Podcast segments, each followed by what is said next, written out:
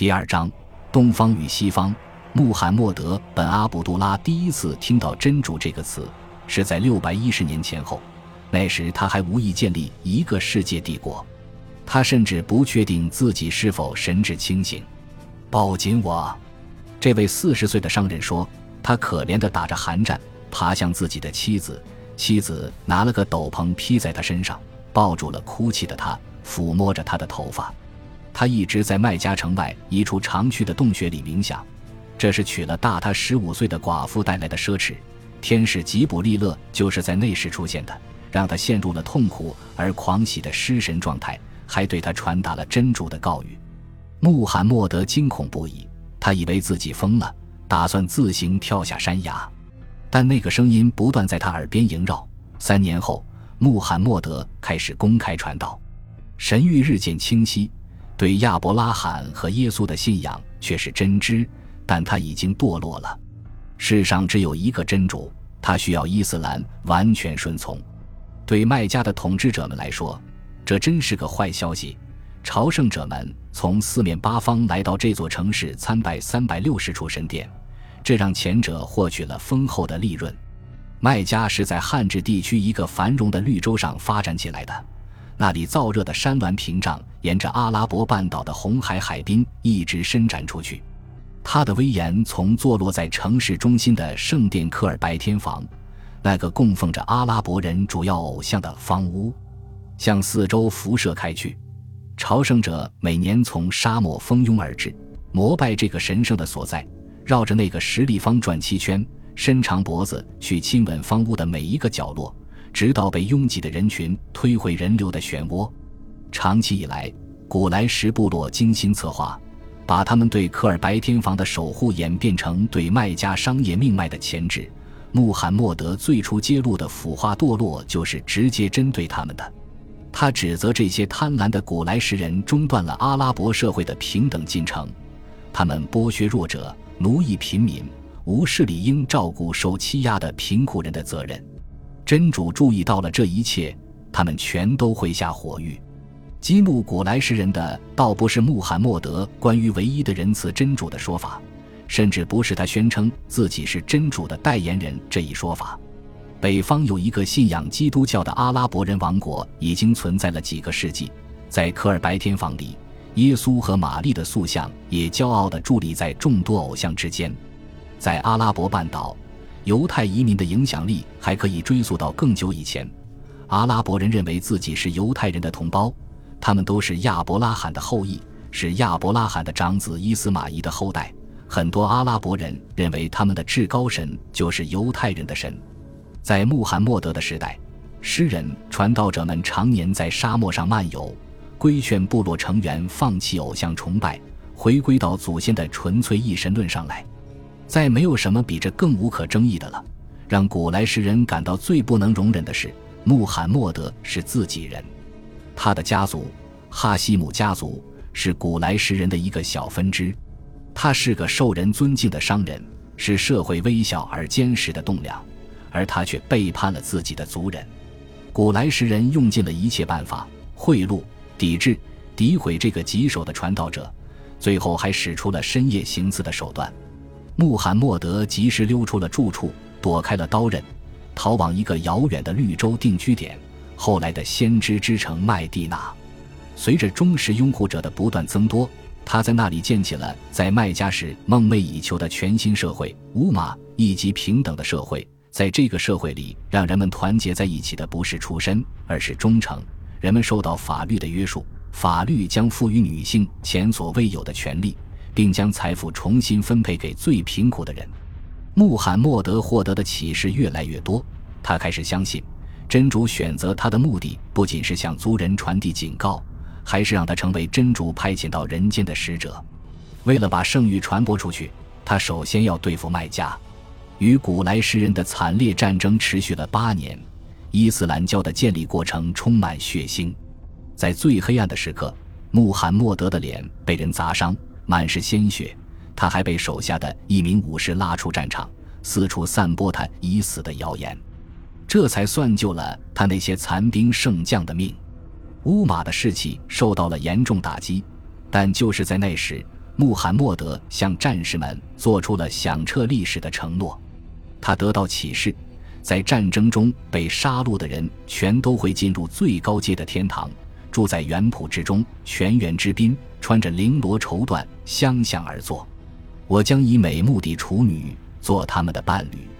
穆斯林顺从之人继续坚持而克服困难，战胜命运本身就像是神佑的征兆。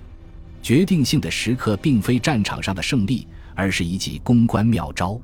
六百二十八年，穆罕默德出人意料地带着一千名手无寸铁的朝圣者现身麦加，声称作为阿拉伯人，在科尔白天房礼拜是他的合法权利。在他庄严的履行仪式时，古来神人只能恼火地站在一旁。麦加的统治者们突然显得愚蠢而非不可战胜的，对手的力量就此瓦解。六百三十年，穆罕默德终于带着大批教徒重返麦加，他再一次绕着圣地走了七圈，吟咏着真主之大，然后爬进天房，把偶像都搬了出来，在地上砸个粉碎。两年后，穆罕默德去世时。他实现了史上无人想象过的壮举，他创建了一个欣欣向荣的新信仰和一个不断扩张的新国家，两者密不可分。在一年多的时间里，伊斯兰军队粉碎了那些对新秩序负隅顽抗的阿拉伯部落，这也是阿拉伯半岛有史以来第一次实现了单一统治者和单一信仰的统一。因为宗教狂热，因为有了新的共同目标，还有生则享有大量战利品。死则获得永生的美好承诺，真主的新选民们把目光投向了外面的世界，他们看到的是两个超级强权极尽所能要把对方置于死地。于千年来，东方和西方在美索不达米亚的幼发拉底河两岸对峙着，这块肥沃的土地长期以来一直被认为是文明的摇篮，如今则是伊拉克的领土。东边是辉煌的波斯帝国。它守护着一个古老优雅的文化和世上第一个天启宗教，即先知查拉图斯特拉所创的一神论信仰。这种信仰因其创建者的拉丁化名字索罗亚斯德而得名所教。它的内容涉及创世、复活、救世、启示、天堂与地狱，以及一位年轻处女诞下的救世主。其出生的年代先于耶稣数个世纪。在历任沙汉沙的领导下。波斯人一直视希腊人为死敌，直到亚历山大大帝彻底击溃了他们的军队。波斯国力复兴之后，便转而与希腊的继承者罗马人为敌。古代的争斗是东西方冲突的起源和发展阶段，而到了六百一十年，也就是穆罕默德最初得到真主的启示之时，这种冲突终于爆发为全面战争。看到一波波野蛮人在西欧肆虐。君士坦丁大帝在欧洲的东部边缘建造了一个新罗马，光彩夺目的君士坦丁堡遥望着博斯普鲁斯海峡对岸，在亚洲这一战略意义重大的狭长水域，把黑海的水注入地中海。君士坦丁的继任者们躲藏在坚固的城墙后面，眼睁睁地看着波斯人洗劫他们富裕的东部省份，直奔神圣的耶路撒冷而去。很久以前。罗马人曾把犹太人的耶路撒冷夷为平地，并在据称是耶稣受难地的原址上建起了一座崭新的基督教城市。第一位基督教皇帝君士坦丁本人也曾在传说中耶稣受难、下葬和复活的地方建造了圣母大教堂。如今，让基督徒如末日来临般痛心的是，波斯人拉走了巨信耶稣被钉死于其上的真十字架。随之消失的还有圣海绵和圣枪，以及这座城市的牧首。在漆黑的天空下，波斯人把圣母大教堂洗劫一空之后，付之一炬。就在即将被历史淹没之时，罗马人死灰复燃，卷土重来，波斯则陷入了内战。但胜利者也筋疲力尽，罗马的城市变成废墟，处处是无家可归之人，田园荒芜，贸易终止。人人都受够了为拯救帝国而缴纳的苛捐杂税，在基督教争论不断的时代，破坏性最大的是君士坦丁堡在领土范围内强制推行自己的正统基督教的做法。罗马人起初把基督徒投入狮口，现在又转而迫害那些不顺从官方说法的人。在地中海东部的大片土地上，从北方的亚美尼亚到南方的埃及，持不同见解的基督徒望眼欲穿地盼着新政权的诞生。阿拉伯人以惊人的逞强之势，对两个古老的帝国发起了攻击。六百三十六年，延续了十一个世纪的波斯帝国，或许就要在一场怒吼的大象冲锋中，在未来的巴格达所在地附近走向毁灭。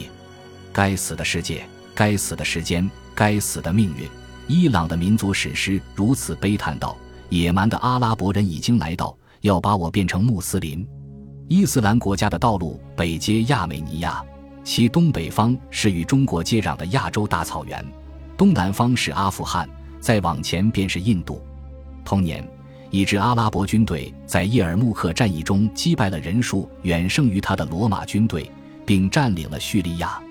正是在叙利亚，大树的扫罗曾在前去大马士革的路上皈依了基督教，并在安提阿建立了第一个基督教会组织。第二年。耶路撒冷因饥荒而就范，向新的征服者敞开了城门。此时距离罗马人得意洋洋地把真十字架物归原位不过区区八年。这座被各种信仰撕裂的城市，对伊斯兰教、犹太教和基督教来说都是神圣的所在。